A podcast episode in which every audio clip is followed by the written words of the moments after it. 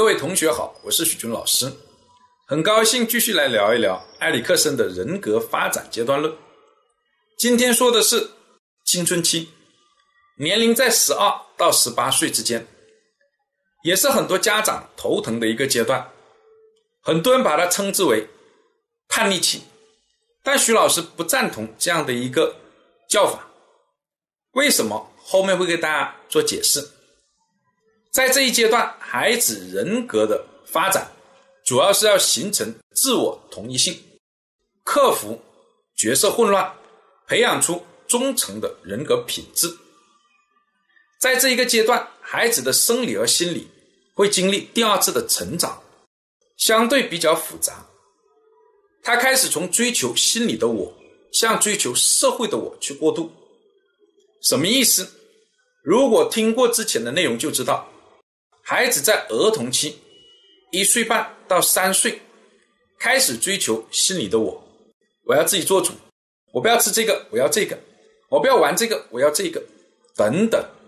而到了青春期，开始会更多的追求社会的我，不但要自己做主，还要追求社会关系的平等，这就是社会的我。那这种平等怎么来？来自于社会对自己的评价。以及自己对自己的评价之间的比较，如果达成一致，这就叫自我同一性，这会给孩子带来自信，他会坚持的相信自己有能力找到并扮演好角色，同时获得社会的认可，这就是我们说的忠诚的人格品质。如果两个的评价之间不一致，就会变成角色。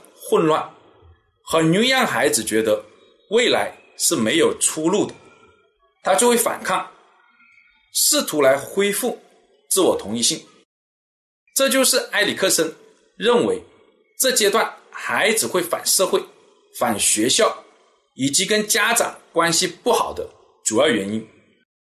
用他的原话来说，如果一个孩子发现他所处的环境剥夺了。自我同一性的可能，他将以令人吃惊的力量来反抗。他宁愿做一个坏人，或者是像死人般活着，也不愿意做一个不伦不类的人。如果大家仔细去观察，会发现哦，这跟孩子的一个变化，真的是息息相关。举个例子，你像孩子在这一阶段作为学生的角色，他可能认为自己还行。但是周围整个社会告诉他他不行，学校呢老师说了，你这个成绩这么差，做学生是不合格的。家长说了，你怎么学习学成这样？你看隔壁家的孩子怎么样怎么样，等等，他这个自我同一性就完蛋。那他怎么办？反抗，反抗学校，反抗老师，严重的反抗社会，或者是反抗所处的环境，不去上学了。这个环境我不喜欢，我不去了。甚至呢，离家出走，等等，这都说明了自我同一性在这一个阶段的重要性。那在这一阶段，我们怎样来帮助我们的孩子呢？徐老师给几条建议。第一条是要帮助孩子建立积极的自我同一性，也就是他对自己的评价以及周围的评价要保持基本的一致，尤其是那些关键的角色。你像这个学生的角色、子女的角色、男性或者女性的角色等等。第二个是在这一阶段，教育方法要有一个反思和调整。在之前，孩子呢都还在追求心理的我，权威式、命令式的教育还是有效的，因为他这时候的生理和心理的反抗机制还没有成熟。而到了青春期就不同了。他的生理和心理都已经逐渐的成熟，反抗的力量已经具备了，也就是说呢，他的翅膀开始变硬了。